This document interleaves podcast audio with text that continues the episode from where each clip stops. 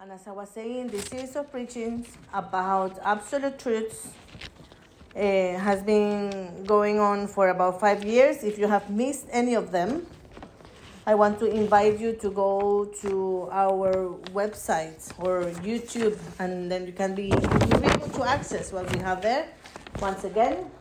And you could also share share it with your relatives, your friends, um, so you could keep them close to your heart. You already have your outline, and I would like you to go to your notes. Remember, this series is about absolute truths that are good news. And before we continue, I want to take you to the diagram we have about the truths. And you will see three triangles that show us three times uh, that were very important throughout mankind when it comes to our thinking. And we are divided, philosophically speaking, we are divided into three stages or eras. And I want to take tell you that not only the story is divided, but I dare to say that our the, our thoughts, the way we think, is also divided into these three stages or eras. The first one is the pre-modernism era, that goes from the biblical times to year 1500. Then we have the time of the modernism, which goes from 1500 to 1900. and then we have the postmodernism, that goes from 1900 more or less to our present time. Why is this important, Pastor? Why are you mentioning philosophy today and why are we talking about this again? Well, because we have a different way of thinking, and the church needs to learn how to think, and we need to learn what times we are in now.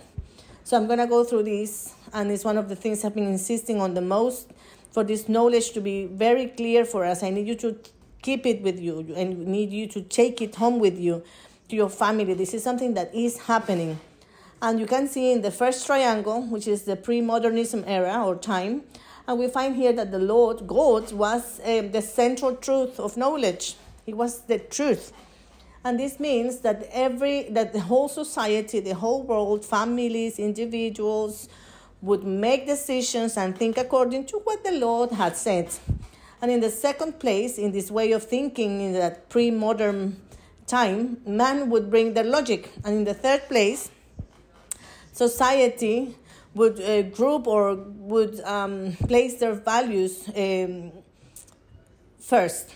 So it will be around what the society would say. It's important to see this because in the those who lived it during these times in the in the um, pre-modernism, it wasn't very easy to believe in God. There was not really another choice. At school, everywhere they would be taught about absolute truths. They, they were taught to think this way. But in the time of modernism, the modern days, the time from the year 1500 up to 1900 more or less where the industrial revolution took place and many changes technologically speaking took place changed something in the way in, in people's thinking. And it, it, was related to the way how we observe life.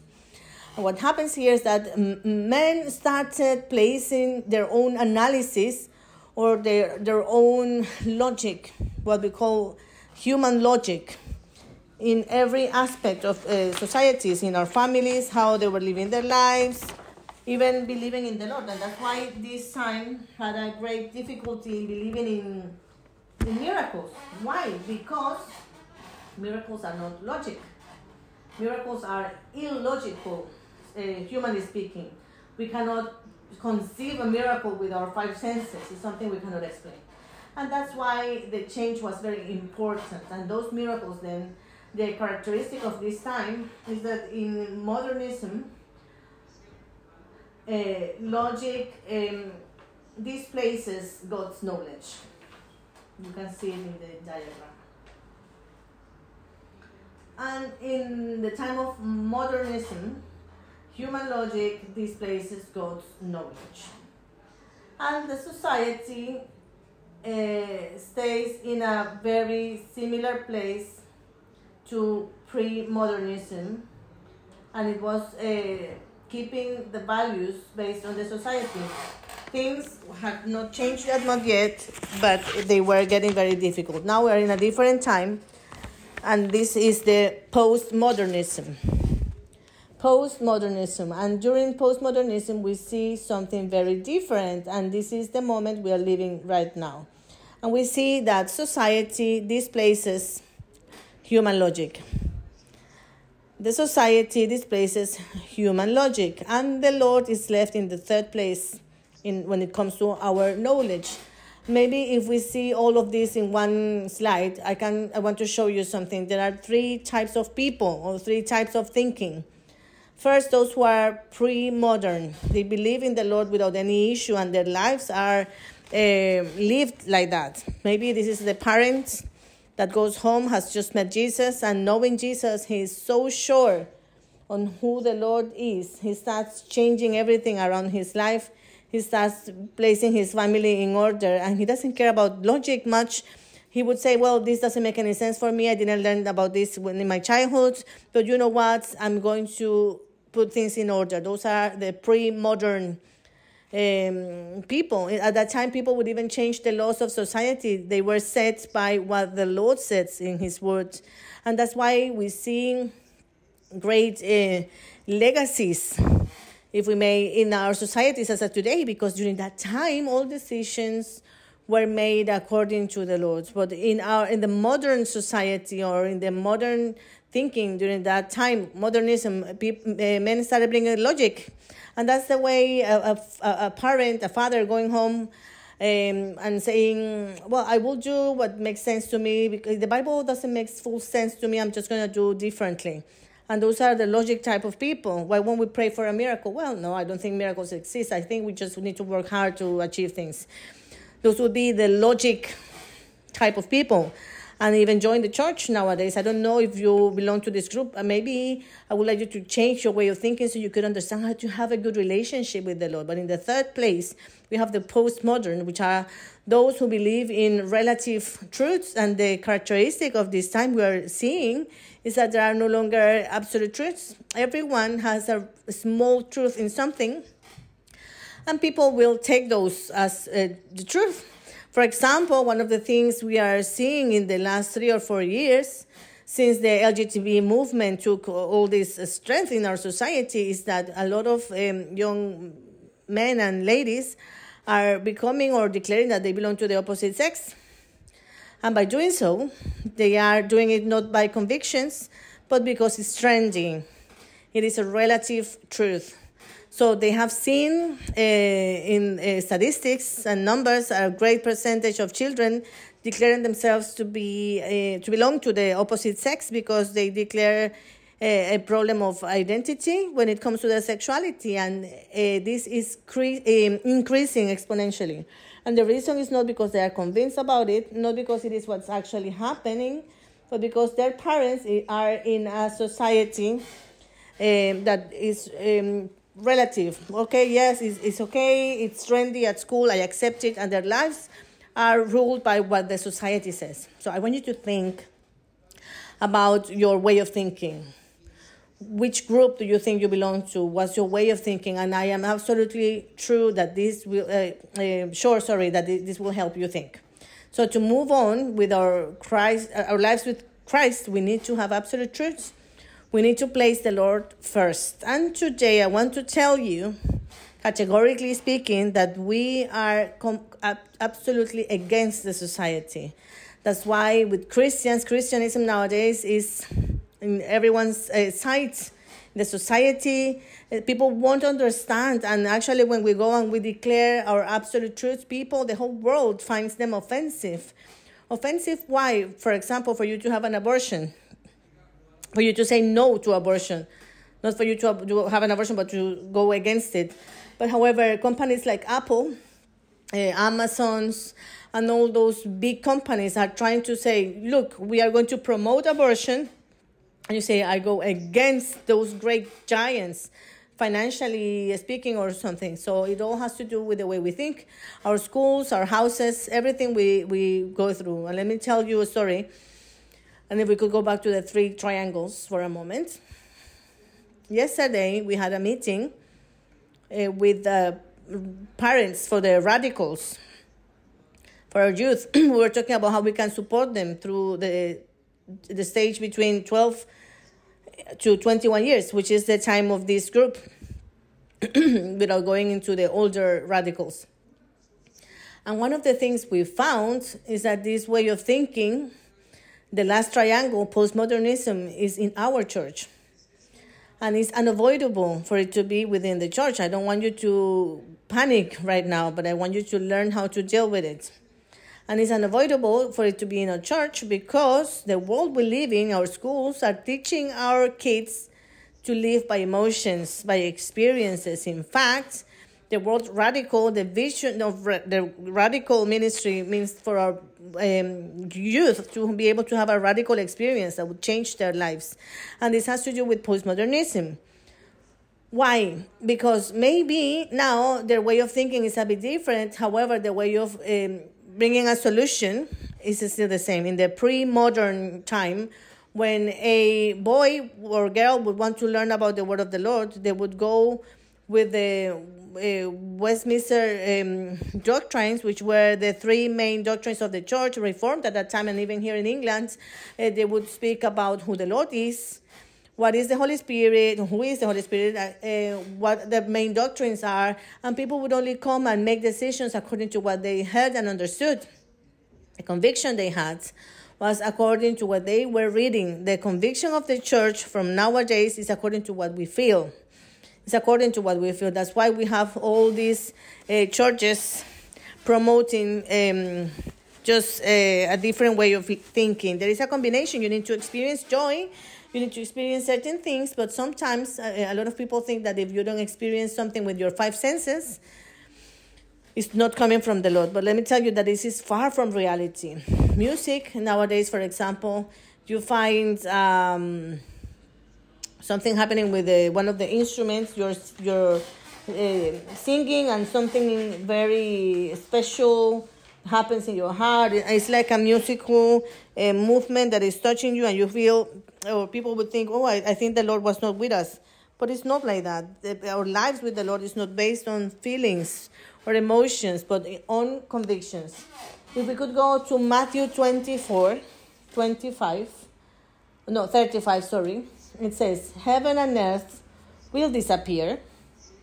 Heaven and earth will disappear. The Lord says everything you see, every all those feelings, everything you can um, uh, feel, everything will end. That that won't remain. But my words will never disappear. They will remain forever.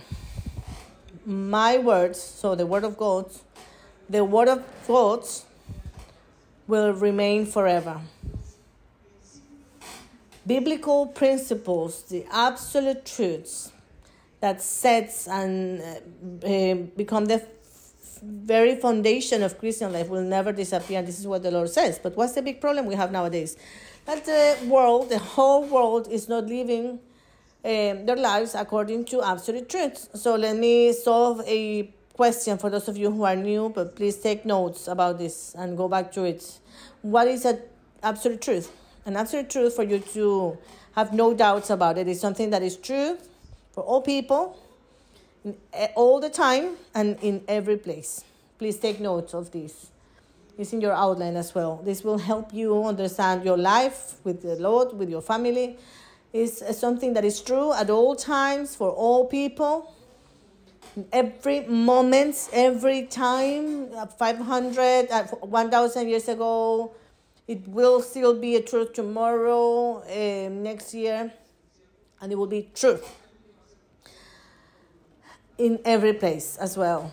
The absolute truths of God are applicable to every moment and every place of the world. The kingdom of heavens is applicable to the Chinese in China at all times, in South America at all times, in North America at all times, in the Middle East at all times, everywhere. So I want you to think about that. And these are absolute truths. Why uh, is it so important for you to understand this concept? Because Christian life is based on absolute truths. A Christian life or faith in the Lord is a life of absolutes. Either believe or not. You either apply it or you don't. But all of it is based on absolute truth, not halfway through. So, and that's the great threat our relatives have, our children have, our way of thinking has nowadays. So that is very important for us to understand. So in the last preachings, we have seen the absolute truths that are good news. Why do we want to um, re, re cap on this? Because we want you to hold on to this. The whole world will tell you and will try to change this for you, but the the church needs to reinforce this and for us to hold on tight to those truths so that you could grow in your faith. Now, let me take you to the first absolute truth that we have seen a few weeks last week or so. The first absolute truth is there in your outline for you to uh, complete that sentence. Jesus became a man so that I could identify myself with him. Jesus became a man so that I could identify myself so that I could identify myself with Him. I need you to understand this is the first and the very foundation of all absolute truths that you have there in your life. Why is it so important? What does it mean for those of you just coming just today and you haven't understood what we're we haven't heard about what we're saying today. So the first absolute truth that is applied to every believer at all times is that the Lord of heavens became a man to come and identify himself with me. And I want to say it in, a, in an even simpler way. Let me explain this to you. The Bible tells us that Jesus came to this place. He became, um, he took my place so that I could take his place. And this is called identify, being identified with him. And it's the very foundation of every, of, of our faith of our faith. Why is it so important for you to apply this? Because this is how you grow. This, are, this would be the dynamic, the process behind every believer. So let me put it this way He came, He became sin, says the word of the Lord, so that I could receive Him and so that my whole life we, I could be identifying myself with Him. In Second of Corinthians 3.18, but uh, it's not there, but take note so you could see it at home. So all of us who have been um, removed the blind who can now see and we can reflect the glory of God. This is in Second of Corinthians 3 verse 18. And the Lord, who is the Spirit, makes us more and more like Him. Repeat with me more and more like Him. So, how would this happen as we are transformed to his image or to his glorious image? So, I want you to know this is the first truth, absolute truth you need to hold on to. I am like Jesus, I look like him. If you wonder, uh, we are going to talk about it, and I hope some of you will join us for the A1 course if you haven't joined it. It will help you a lot to understand who we are as a church, what we do, why we do it. It will be great even if you have been at church for a long time, you will refresh your vision. But the first thing, the first vision of the church when a person comes through those doors is to help that person be more like Jesus. It's not to teach them how to sing or how to read. It's not to teach them how to speak, but teach them to be more like Jesus. And this process of change that that person will be going through, which is called sanctification, is a process that takes place only when I identify myself or I uh, become more and more like Jesus. Let me give you an example. Parents, you do it at home. Your children are like you. You don't know it. Your child won't say, I'm going to walk with my dad, I'm going to dress like him, although some of the girls wear mommy's um, heels at home and they start playing and the kids get their shoes and they say i'm daddy and they change their voice somehow. But really what's happening throughout uh, their lives what happens with our, the kids is that is a process of identification with their parents. That's why we end up being similar to our parents. Even if you see them old um, tall chubby, skinny, you will end up being like your mom or your dad. And in fact, the woman will try to find a man similar to her dad, and the man will try to find a woman similar to his mom. And that process is called the process of identification. So, for us to understand our faith, the first thing we need to do is to identify ourselves with Jesus. And uh, uh, the more time you spend thinking about Jesus, the more you will be like him. Why is the church different and should be different from the world, from the rest of the world? Because the church is full of people that are more and more like Jesus. Jesus is not like what's out there. Now, that's not because they have an order, because you have some rules, because you all have a uniform, although people might wear uniforms, but it is because the church uh, keeps a fellowship with Jesus that takes us to be more like him. Some of you um, maybe have seen couples that are very much alike, the husband and the wife, and it is because they spend time together, they eat the same, they watch the same things, so they become like one flesh. And in that process, they end up being like each other. And that is process is called identification. And this is what you need to do with Jesus every day of your life. Why do I read the Bible? Because I need to identify myself with Jesus. When you read the Bible and as you go through the books of the Bible, you see what Jesus did, you think, well, I want to do what Jesus did. People would admire Jesus because he would speak with authority, and this is what Jesus did.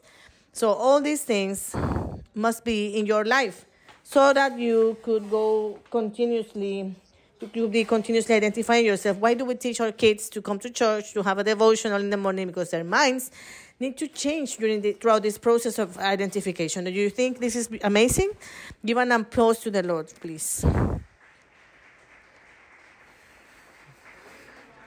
I'm going to take you to the second absolute truth, which is of great importance for you.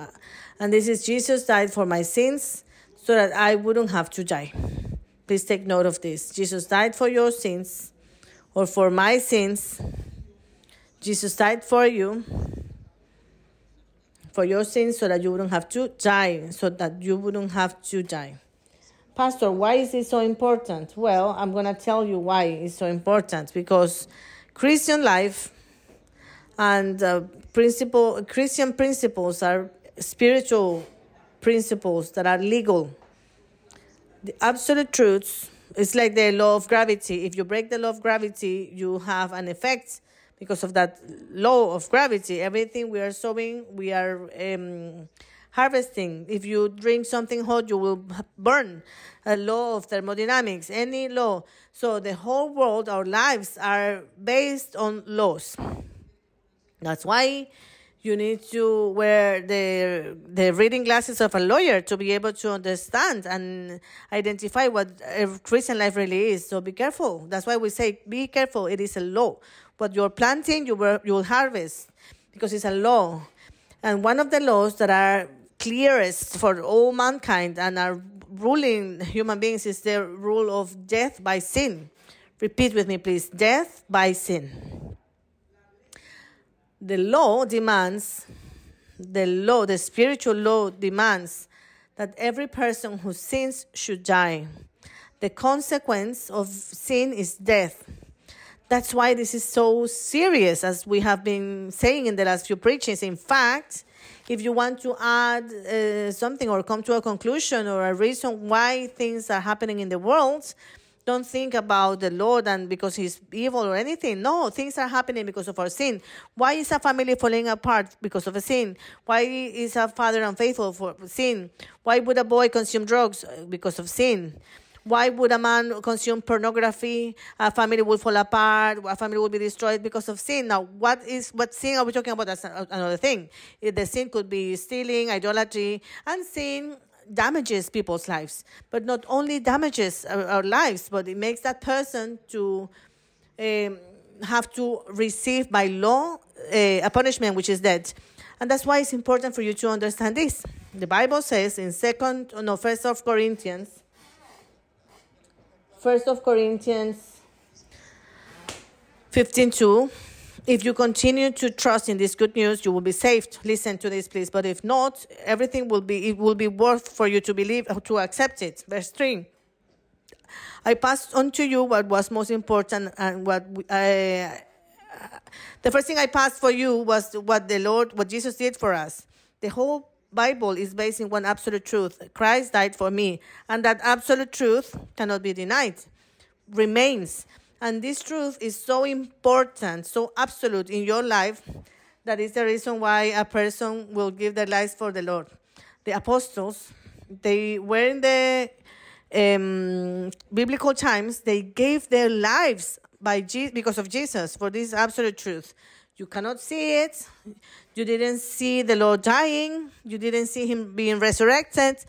But what you are seeing, what you know, is the absolute truth. These absolute truths are so important. They are so important that these absolute truths um, conditioned every believer's faith. So I want you to know this. The second absolute truth that is very important about you is that Jesus died for your sins. Jesus died for your sins so that you wouldn't have to die. Repeat with me. I, I don't have to die. Now you may think, Pastor, I don't think I have to die. I am young. I am 26, 15 years old. I want you to know that at some point you will have to die. 10 out of 10 people have to die. And we all have to go through something called the judgment. And in that judgment, we will be found guilty. But through the justification or through what Jesus had done for us, we are now found innocent. Repeat with me I am innocent. And it might be that you sinned two minutes ago. In Christ, now that you identify yourself with Him, you are innocent. Let me show you how it happens. You are the sinner. You deserve death. Jesus Christ comes and says, No, I will place myself there. Now I am David, says Jesus. And David, I want you to be Jesus Christ. That's why now I I'm wearing Jesus Christ as the word of the Lord. Now I am in his place. And he receives my death, my punishment, and I receive his favor.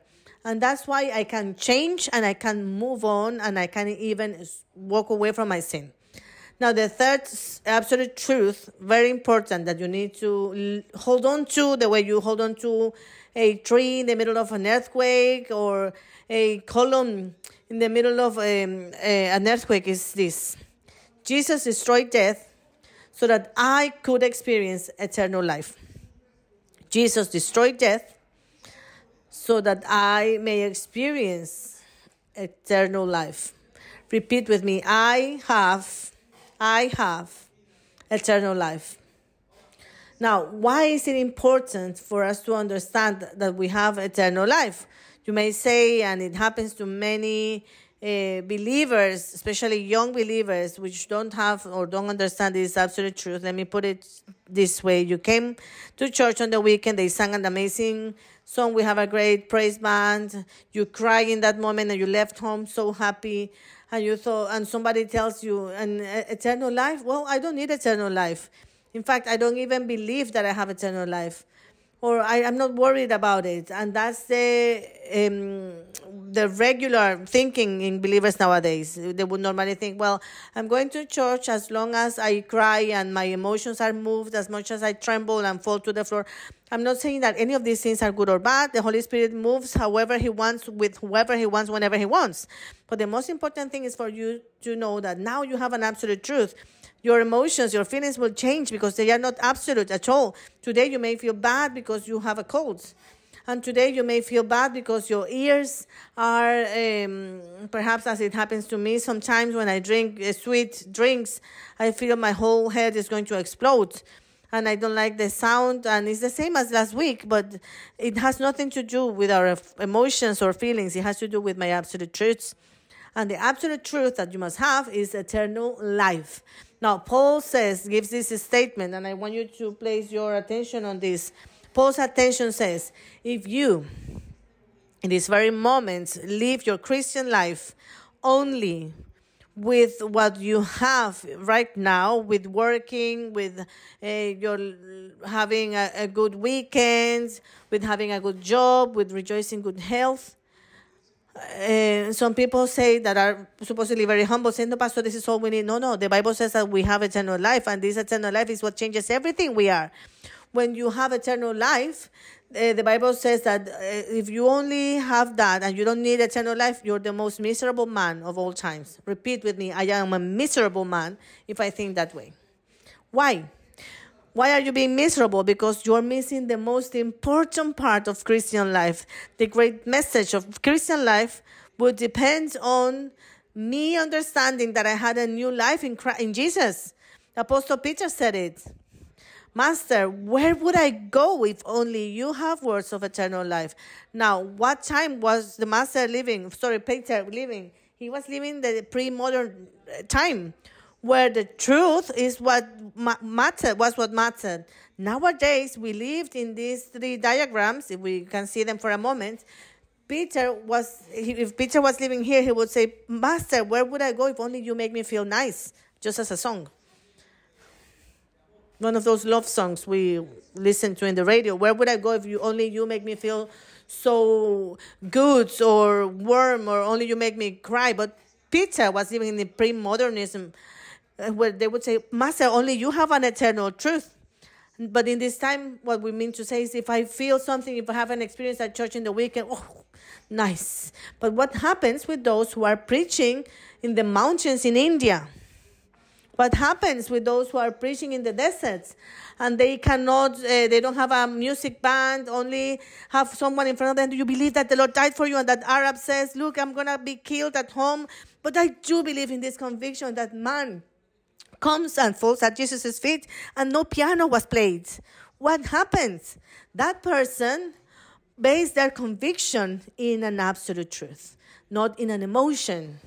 Peter says to the Lord, Peter says to the Lord, um, Lord, where would I go? If I don't follow you, I won't have a power, I won't have absolute truths to rule my life. I'm just heading anywhere the people of Israel, Hebrews, people of God, they always were educated in the same in the same foundation, who the Lord was, what are the absolute truths of God. The Gentiles were always educated in different bases. What do I see? What do I need? That's why Jesus uh, said when the disciples are, are, are asked, asked him to teach them how to pray, they said, "Don't be like the, those like the worldly people, like the Gentiles." Because they're thinking about their clothes, about the time, about the present, about what they're going to eat, where they're going to sleep. I said, don't think, don't ask for any of that. The Father already has all of that, and He teaches them about the Heavenly Father. And what is that prayer about? About absolute truth. That's why when Peter comes back and says he's not worried about what he's going to eat, he's concerned about where they're heading, what the absolute truth of this Messiah. What are they saying to me? And this has to be for you because when you uh, look at those absolute truths and understand the truth of eternal life, you do everything based to that. Let me ask you this. Let me ask you this. The question is last week, how many times, how many times did you make a decision in this last week? How many times you made a decision based on eternity? Please let me have your attention. This week, how many times did you make a decision based on eternity? Pastor, I don't understand what you mean by that. Let me tell you what it means. How many times did you discipline your child this week, parent, so that you could see him again in the eternity? Or you discipline your child just because he did something you didn't like? How many chats did you have with someone for that person to be saved or simply in the present, just to have them around now? You just had a chat for what could happen tomorrow. How many of your prayers were thinking, Lord, I need to prepare myself for the days coming ahead? How many of those prayers were thinking, Lord, come soon? we were praying just now and we were singing one of those uh, beautiful songs uh, i've already um, he already gave me that that white gown that the white the white um, clothes and what does this mean lord prepare me because i want you to come back maranatha it means lord come soon and i want you to then pause for a moment close your eyes for a moment and just have a, an exam a test how many times did you think about eternal life this week? And be honest.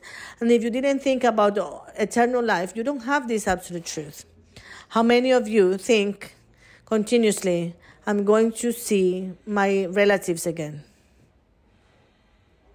Open your eyes for a moment, please. Our mother in law passed uh, to the Lord's presence a year ago. And I, when we, when I, when I talk about it with Sandy, I said, this is the, it is the first harvest the person we we shared the news from the very beginning. We have seen some of us already departing to the Lord's presence, but she was the first person that we brought the message of salvation to her. We saw how her faith was growing. We supported her growth in her faith, and finally, she's now with the Lord. And as we were thinking about that, we were analyzing our, uh, the eternity, and we were talking about it this week because eternity is something clear in my life. It's an absolute truth Look, your pain goes away when you think about eternity. You simply think the way Paul thought um, they were nomads.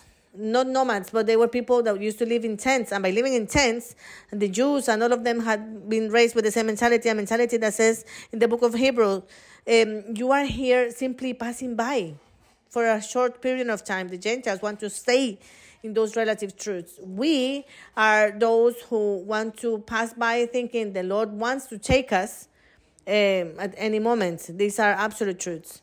So if you don't live your life, if you don't discipline your kids, if you if everything you do, if you don't invest your life, because this is an everlasting and absolute truth, your life is not good for you to live Christian life because the purpose of Christian life is to prepare you for an eternal life. What we're doing now is the preparation of eternal life. If you want to be left just partying, well, you can do it. No problem with that. But uh, eternal life is not partying. Eternal life is a an eternal life with the Lord, and this is a preparation. But for that, you need to assume holding on tight to, to that absolute truth and the absolute truth of the fact that you are saved. That's why Paul does to say, uh, Paul had been stoned um, he, he had been um, mistreated in many ways, persecuted. And Paul says, all these things that are happening right now in my life won't compare to the coming glory why would it not compare with that glory? Because what Paul was saying was the pain I'm feeling now because of this circumstance in my life, the pain I'm feeling because of my son, because of my husband, my wife, the pain I'm feeling for everything, for my condition, uh, for this situation is not bigger than what's coming ahead, which is eternal life.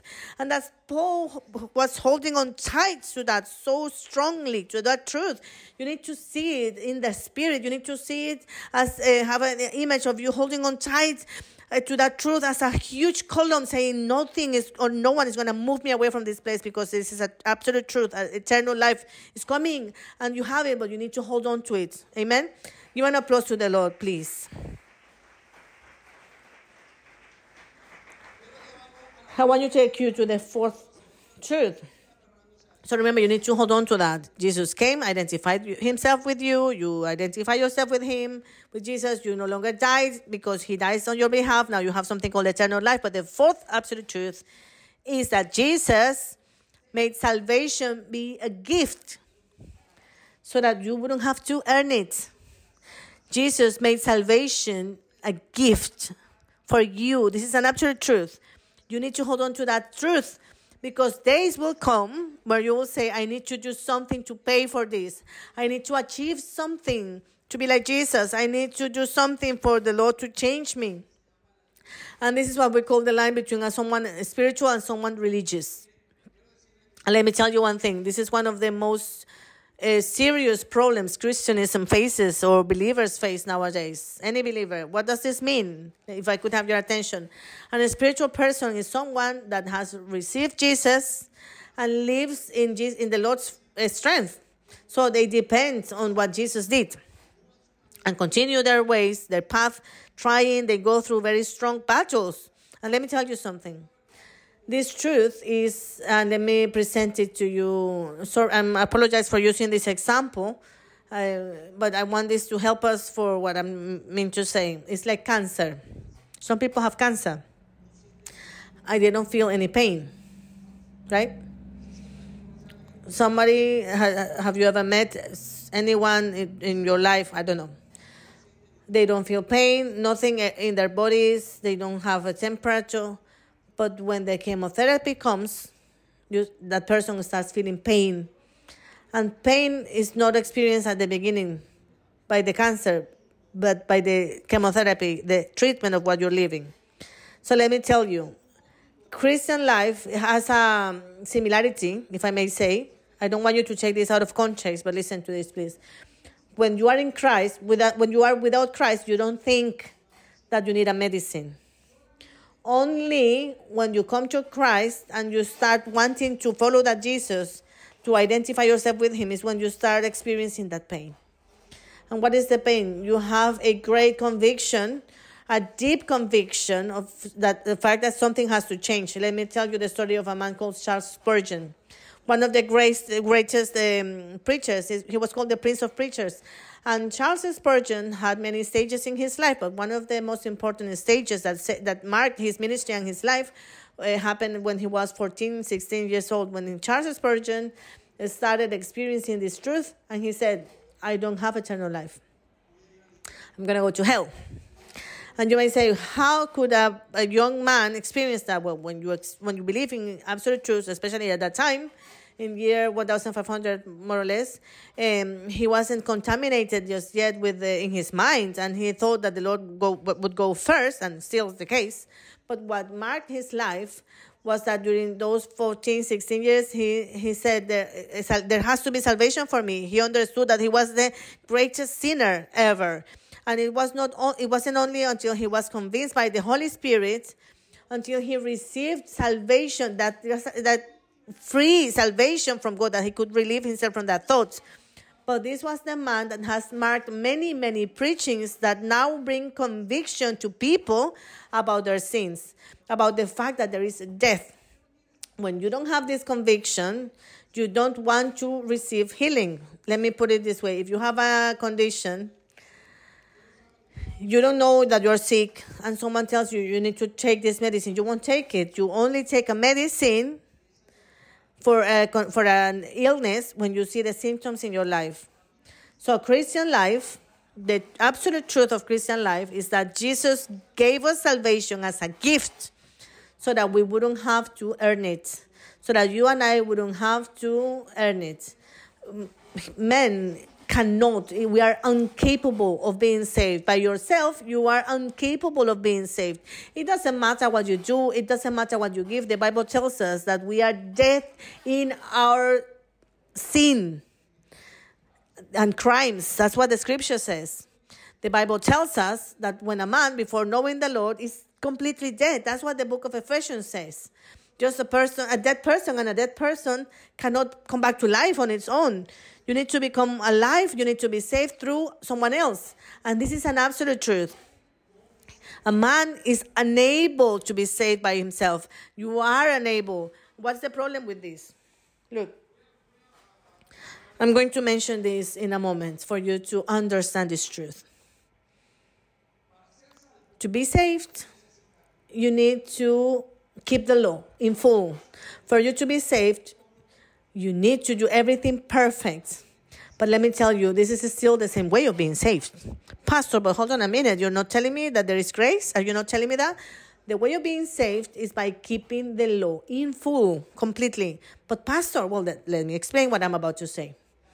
The law demands that for a person to be saved, there can be no sin at all, not one.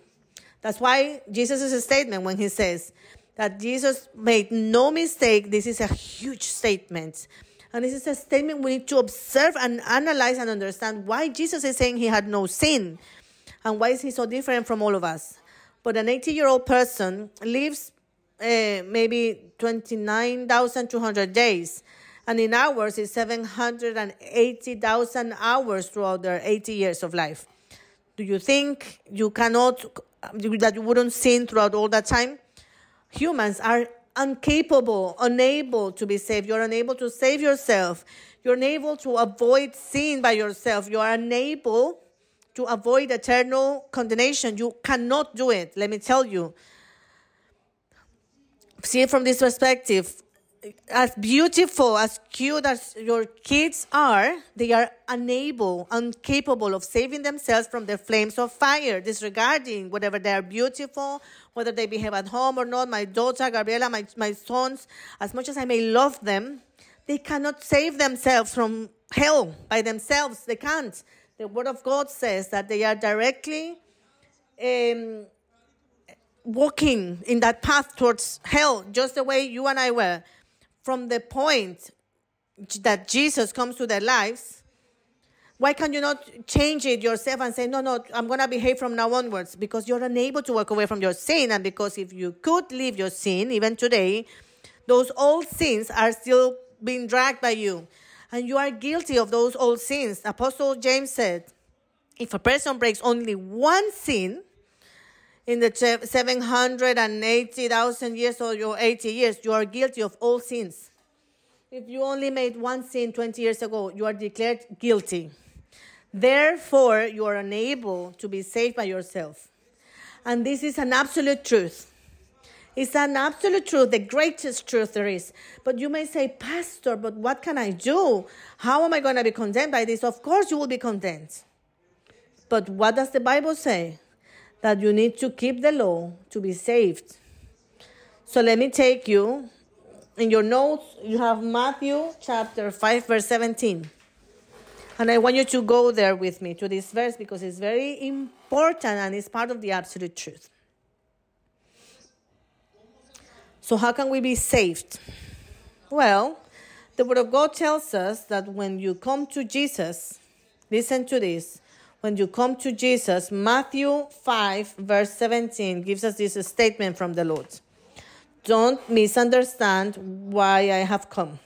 Please, let's repeat. Don't misunderstand. Don't misunderstand. And here comes something spectacular. Listen to this. I didn't come to abolish the law of Moses.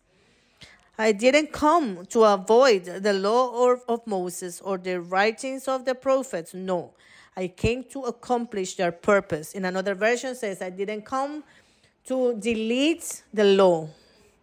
Some people in their theology think that now they can sin without any problem. And Jesus says, No, I didn't come for that. Didn't, Jesus didn't come to remove the law, He came to keep the law. I want you to think about this. Jesus didn't come to remove the law, but He came to keep the law. Repeat with me Jesus came to keep the law. Make note of this, please, because it will help you. He came to keep the law. What does that mean? And this is good news. You cannot keep the law but when you identify yourself with Jesus, Christ has kept the law on your behalf. And that's why a person disregarding whatever sin they might have now come and be, uh, that person is in Christ Jesus. What the Lord says is now this man, David, has accomplished, he has kept the law, and therefore he can be saved. He didn't keep it by himself, but Jesus kept it in him. And this is very important for you and for me because Jesus came to keep the law for you and for me. That's why if you won't let Jesus to live within you, you cannot be transformed. So think about this. You and I couldn't we couldn't have salvation. We couldn't be there. We couldn't enter and walk with the Lord. But Jesus came to take my place. And now that He has taken my place, as my He took my guilt then what the Lord does is for me to take his place. Now I place Jesus. I, am wearing Jesus. That's why when someone comes to church, that person has been transformed, being identified with Jesus continuously. Their sins are being wiped away. Their way of see, of being starts changing. Their, their sins were wiped away, but the way of changing, being transformed, starts happening because that person is identifying themselves with the Lord. They start understanding the Lord. That's why you and I sometimes don't sin as much as we used to before. Have you ever wondered about it? Why are you not uh, sinning as often as before? It's nothing to do with your self discipline. It has nothing to do with your behavior because you are at home uh, like that werewolf thinking, please hold me tight, uh, chain me to the, to the chair because midnight is coming and I'm about to sin. It's nothing like that the way you are in Christ now, and as you start walking with Him, identifying yourself with Christ every day of your life, thinking like Him, you start thinking like Jesus thinks, feel like Jesus feels, and you start acting the way Jesus acts. And this is called sanctification. Repeat with me sanctification is also called transformation. And that sanctification or transformation is what makes you sin less and start keeping the law. You start keeping the law in Christ Jesus. Now, come with me to First of Corinthians 15. No, sorry, no First of Corinthians, it's Romans 3, 24. Now, as believers, we keep the law in Jesus. We are justified, we are cleansed, and our life is completely different. See, this has to bring a sense of rest to you. Pastor, and what about when I sing, well, place your eyes back in Jesus? Because the Bible says, my beloved. I'm, I'm just paraphrasing here. I don't want you to sin. But if you sin, we have a lawyer for the, with the Lord, and that's Christ Jesus. You have a lawyer, a solicitor, the best barrister that could go in front of the Father. Not only he does that, but he also sees you. And this is his great truth. And that's why you and I can change now. That's why we live a righteous life. Why can we live a righteous life? Because we are in Christ Jesus. And this is the great news you have nowadays. Give an applause to the Lord for this, please.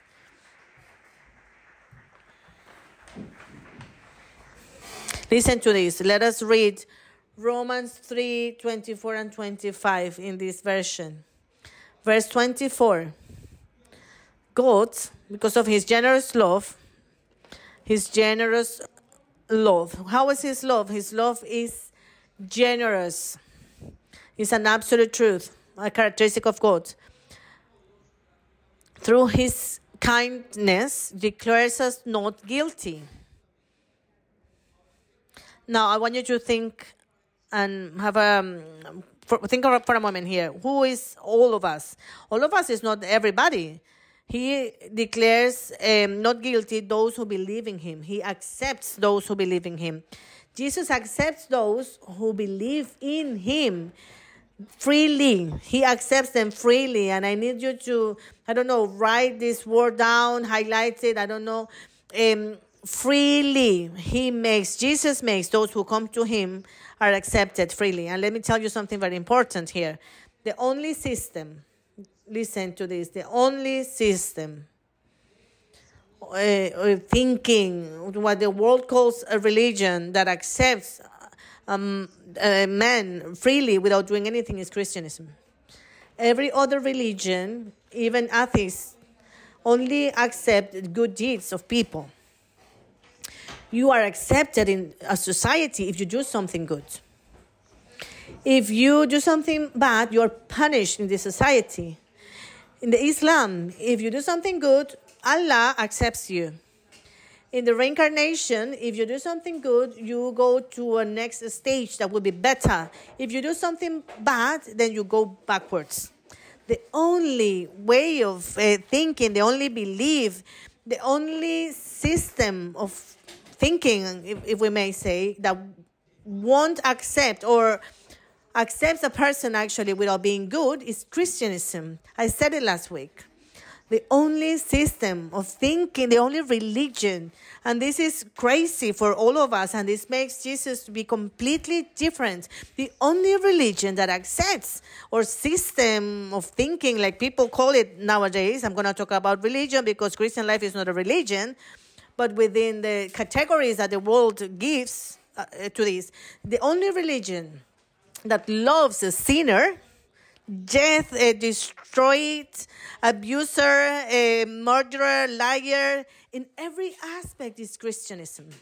No other religion, system, way of thinking would accept them. Nobody, nobody would accept a bad person. In the same way, no other system or religion would rescue a bad person.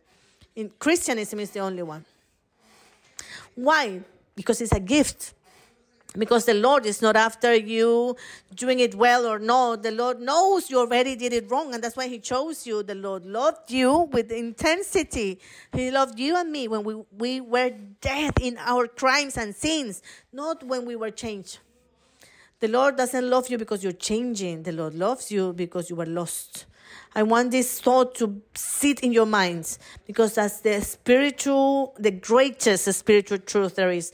That's why when a person understands that it's spiritual, but stops being a spiritual and becomes a religious person, when understanding this, they start at some point thinking, Lord, you saved me, but I think I need to help you in something. And you start justifying yourself by your deeds. Now, Pastor, do we misbehave?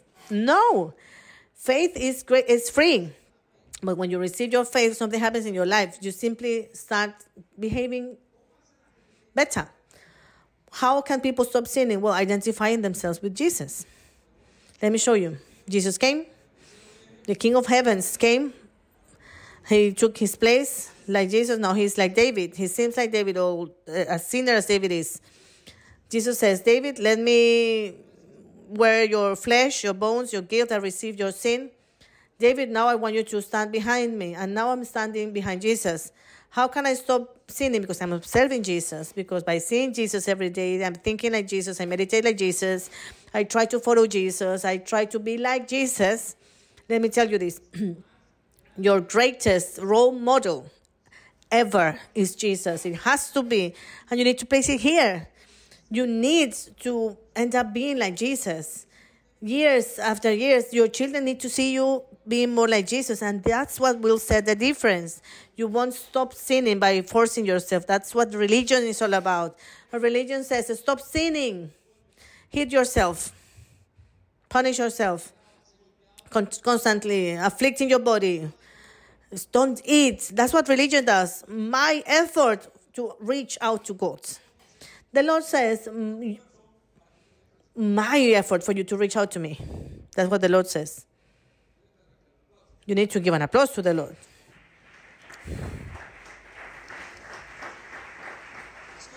Listen to this, please. The Lord, because of his generous love, then accepts those who believe in him freely. And listen to this it is a gift from God. It is a gift from God. It is made possible because Christ made it. It is made possible who made it possible? Jesus Christ did. Why? Because Jesus Christ did what was needed. There's nothing else that you can do. And I want you to highlight that word. He did, Jesus did what was needed, what was necessary. It doesn't say David did what was necessary. Pastor, then I, do I just stay at home watching TV? No, you need to listen. But Jesus already did what was needed for this. Now walk after Jesus. If Jesus already did what needed to be done, you just need to walk after him. After Jesus, be like Jesus, eat like Jesus, speak like Jesus. Some of us, I remember they used to speak uh, the way in Colombia, they spoke with an accent and we were criticized. Then you, or you have a, a Spanish accent, or some want to have a British accent. Now you need to speak like Jesus, think like Jesus. See what it says. Jesus did what was necessary to set us free from that sin. See what the next verse says. God offered Jesus Christ to make it possible. Who did he offer? Jesus Christ. He didn't offer Sandy. He didn't offer Catherine. He didn't offer Jean Pierre, Daniel. He didn't offer anybody else but Jesus Christ to make it possible throughout his death forgiveness of sins. You don't have to die. He already died for you. You will die in a different way, and I'm going to explain it to you in a few seconds. Now, see the next part of this. Forgiveness is received through our faith. How do we receive forgiveness? Through our faith. Through our faith. Forgiveness is received through our deeds about what you do. No, it says through the fact that you understand uh, faith in what? In faith that this Jesus came, he was God, he became a man, and now because of what he did, he, I have been forgiven, and now I have to receive that forgiveness. And how do I do it? By walking after him, receiving that salvation. Listen to this, please. He offered Jesus Christ, again, he says, who did he offer? offer? Jesus Christ as a sacrifice as a sacrifice. He was a sacrifice, not you nor me, uh, to prove that he's always righteous. Some people say, and I'm going to mention, I'm going to put it this way. Some may think it's unfair. This is like a test with 10 questions.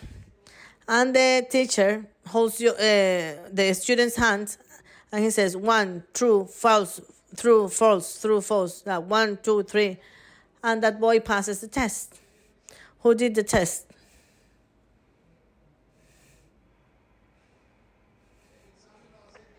The teacher and the, and the student. Salvation is something that the Lord does in us. Now, it's unfair. Well, it's not fair or unfair. Legally speaking, it's very fair because the Lord is the judge. And there are three words I need you to keep in your mind. Number one, the Lord is righteous. Number two, the Lord is justice. And number three, the Lord made us righteous. The Lord saw someone that needed to be condemned. He's righteous. He didn't stop giving that condemnation. David needs to be condemned.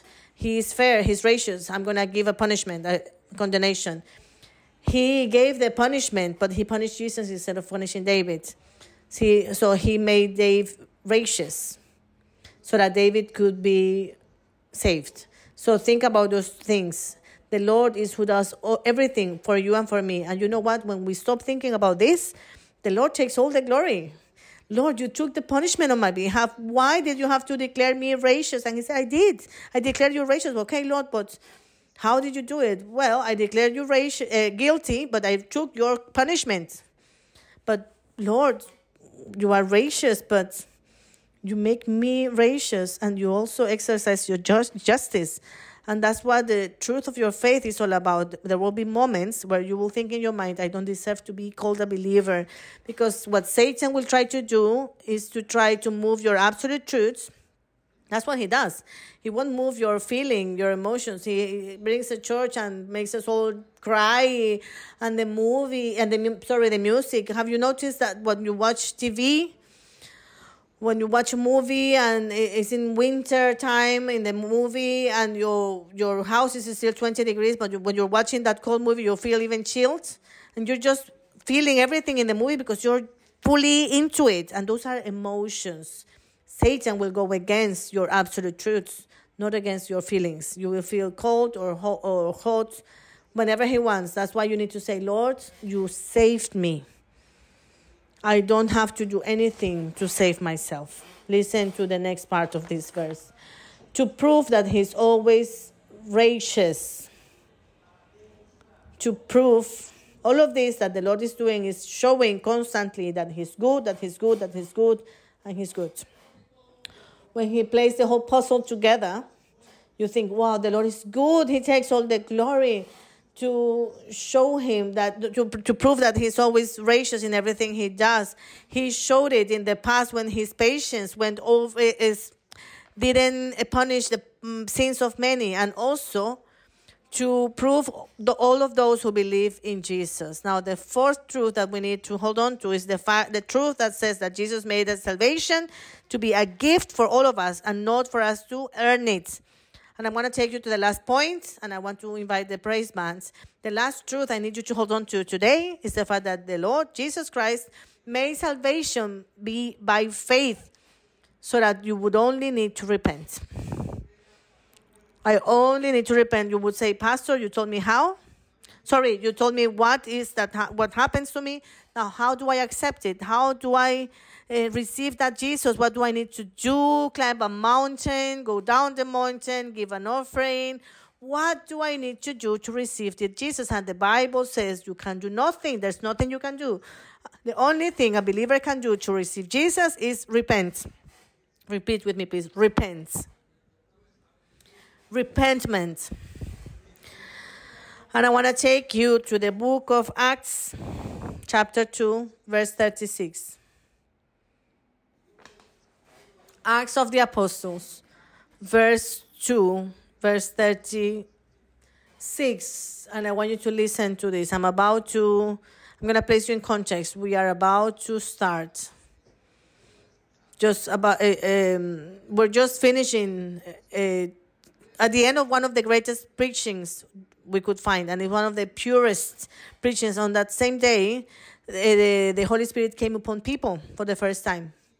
Now, sometimes we pray to the Holy Spirit and we are okay, and suddenly uh, we get distracted, and it happens as believers and pastors and Uh, But in this case, the apostles were in that moment receiving the very first message that could have been given by the Holy Spirit completely, in full, the purest message.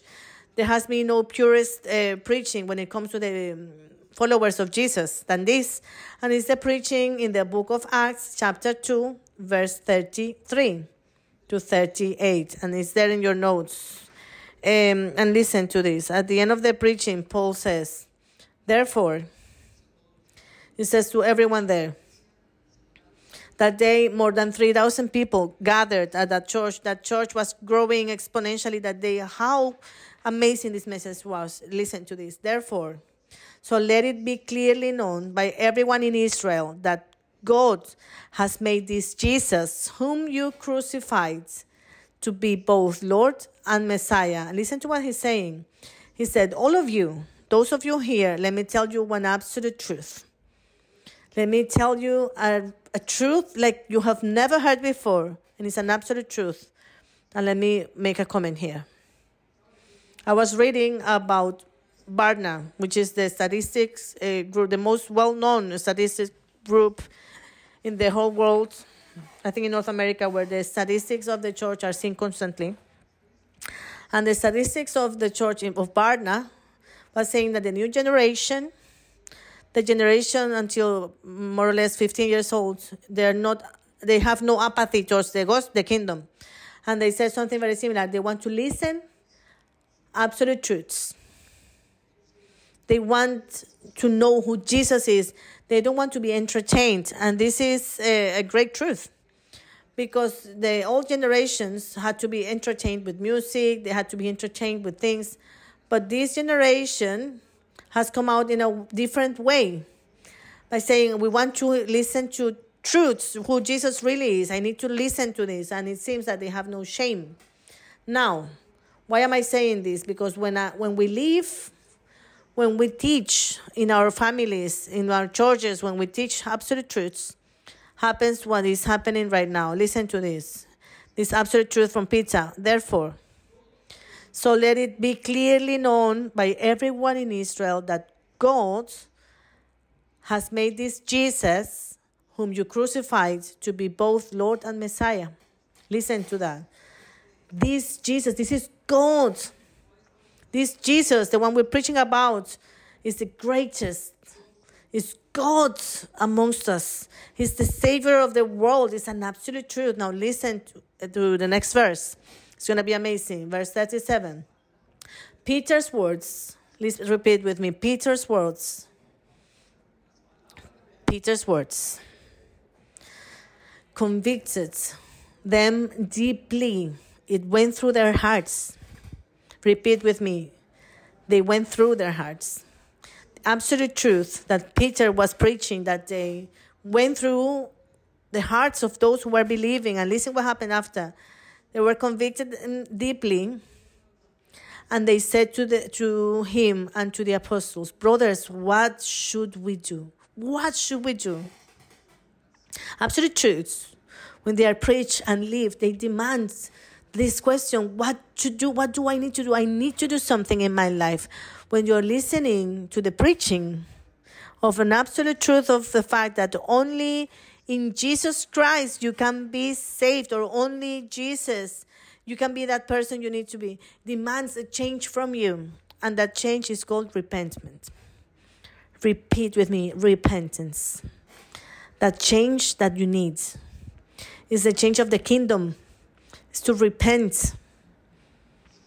So, the great truth I'm about to share with you is the fact that Jesus, the Lord, made salvation to be by faith, so that the only thing you need to do is to repent. Pastor, all of that, the God of heavens, coming to the earth, being identified with me, giving me eternal life. I don't die. I won't die anymore. Now I can live in a completely different way.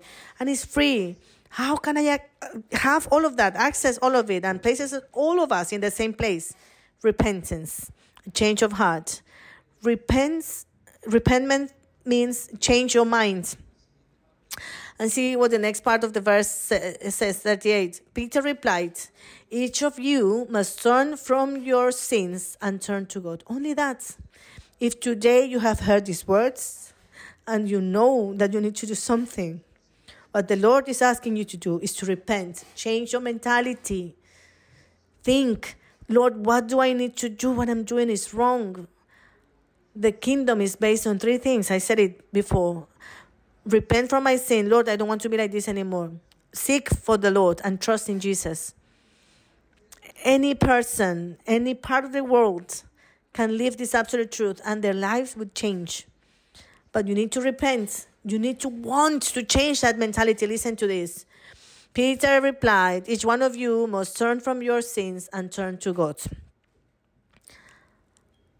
Repent from your sin and turn to God. In this moment, I'm asking the Holy Spirit and you to long in your heart, how can I repent from my sin? Because I need to be like Jesus. Now, see what comes next, which is very amazing as well. The next part of this verse, I already said you only need uh, repentance, but see what it says and be baptized in the name of Jesus Christ. But, Pastor, if only if you're saying that you only need to repent, why am I being told here that I need to be baptized. Now, listen to this, please.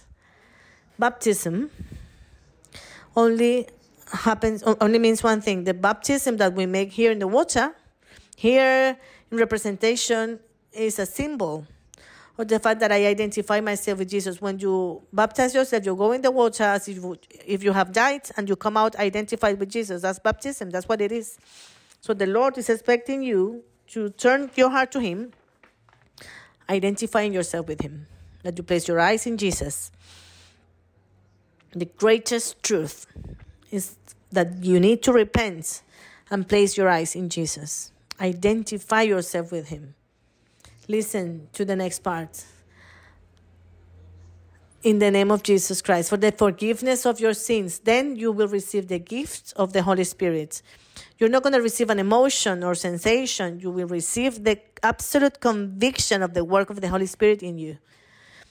So I know some of us in this moment are fighting battles in our families at an intimate uh, level, personal level, work wise. You need to repent. You need, we need to repent. The kingdom works on three things. Lord, I walk away from my sin, I turn myself to you, and I walk, identify myself with you. So I want you to think about this, please. Let us stand up for a moment, please. Jesus became a man so that I could identify myself with him. I want you to think about this. The Lord of heavens came to this world so that I could identify myself with him. The Lord of heavens, Jesus Christ, died for my sins so that I wouldn't have to die. Jesus destroyed death so that I could experience eternal life. Jesus made salvation to be a gift so that I wouldn't have to earn it. Jesus made salvation to be by faith so that I only need to repent. So close your eyes, please. Father, thank you. Thank you for making us um, holding on tight to your absolute truth right now. We li- want to listen to your absolute truth so clearly, in such a clear way, from your own throne, so that we could hold on tight to them. We want to be like Paul, who held that one and only truth that he said he was able to say what happens in this moment cannot be compared to the coming glory, to the glory of knowing Jesus. My desire today is to know Jesus. I want to ask you, Holy Spirit, to visit us in this moment. Visit my brothers and bring conviction of each one of these truths. I ask you in the name of Jesus that if any of us has not understand that you died for him or her, today you could bring a revelation that if anyone hasn't understood that it is by faith that you gave us a gift that we could come to you. I'm asking you today in the name of Jesus, by the power of eternal life that removes every pain, as we find in the book of Hebrews, that we could receive rest today. Today, in the name of Jesus, I ask you, my Lord, that every conviction could come to guide families, to guide marriages, to know how to live, to raise children in the name of Jesus, to make ministries, to serve at church, to live lives in holiness, to walk away from pornography, to walk away from hate, from pride, to uh, put away all rebellion, every stress, every uh, illness, to have healing, to remove everything that is flooding our lives right now. Only your truth to Christ, only Christ I long for. I only long to know you. I want to know you, Lord. Today, bring conviction to our church to be more like you and forgive us if we haven't been like you, if we have changed our role model. But today, bring us back, eh, bring our hearts back to you, to come back to us, to our houses, to our families, the desire of being more like you. We long to be like you. Say to the Lord from your heart, ask Him to reveal Himself to you. Let Him reveal to your heart who Jesus is. I want this truth for me. I want you to be first in my life. I want you to be first, not my logic. I want the I don't want the truth of the world to be the first in sitting in this first place for me. On the contrary, I want to be ruled by you.